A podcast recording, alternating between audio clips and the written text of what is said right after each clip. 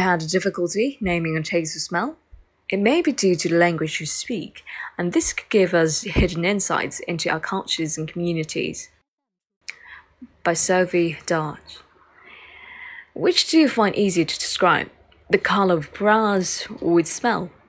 The answer may depend on where you're from, and more specifically, which language you grew up speaking.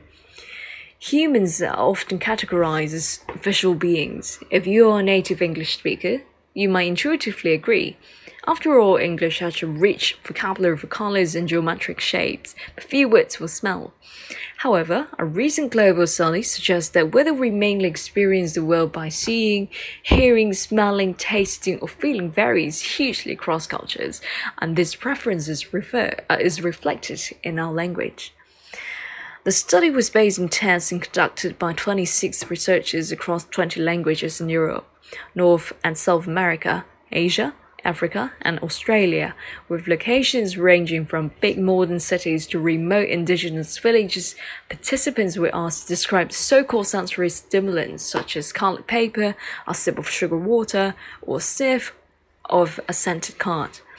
The results suggest that our lifestyle, our environment, and even the shape of the houses all can influence how we perceive things and how easily or not uh, we find it to put this perception into words.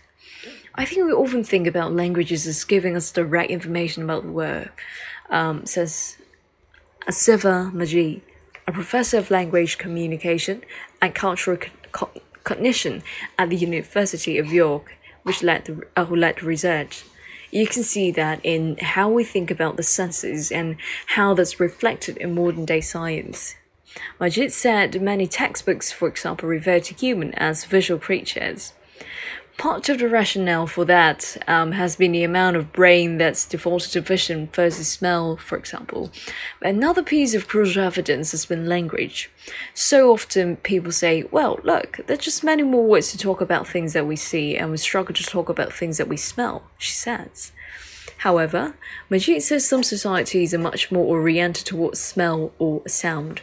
Her own research on the Jahai a community of hunter-gatherers in Malay Peninsula, had recorded a vocabulary for smells as varied and precise as the English vocabulary for colors.